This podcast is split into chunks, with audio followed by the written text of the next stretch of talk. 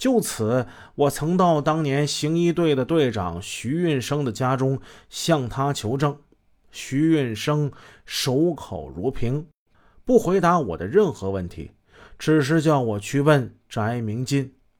翟在几年前办理马昭辉案的过程之中，被提拔为刑警大队长，现任县公安局主管刑侦的副局长。调查如何形成突破呢？我面对的是久经沙场的刑警。要想从他们那里获得不利于自身的信息，这谈何容易？此前，法治在线的记者李文杰想通过组织渠道找到刑警邓李进行采访，结果义城县公安局把接受采访的许可权推给了上级。在现实操作中，只要一遇到“上级”这个词儿，记者就会头痛。因为在公安系统，这个上级不仅仅是指临汾市公安局，还包括山西省公安厅，甚至是公安部。逐级上报的结果，采访往往都会无疾而终。李文杰之所以要点名采访邓李，因为在周海清手绘案发现场平面图的询问笔录上，签字的侦查员就有邓李。如今，邓李已经担任了义城县公安局刑警大队的副大队长了。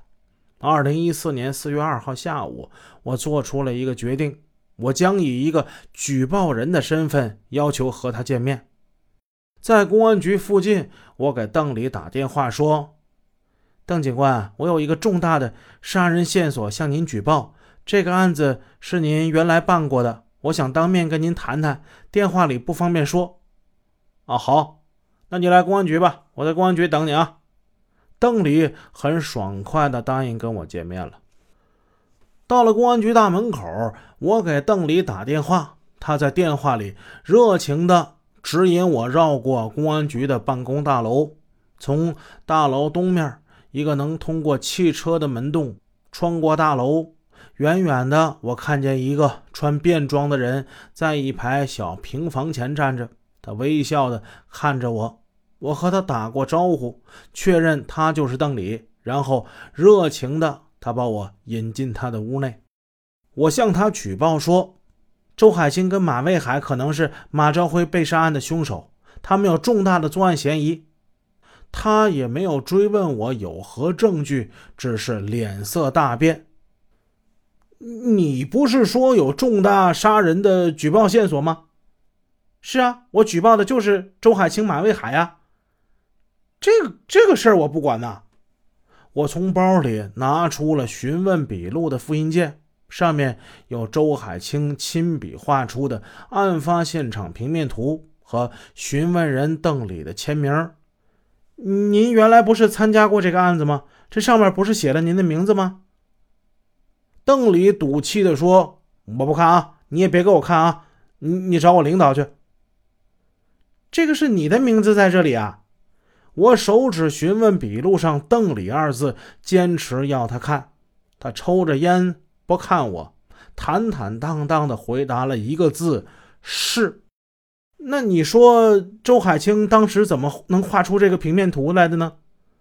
不清楚啊，那我不清楚。你找领导啊，领导给你解释。我现在是向你举报重大的杀人线索呀。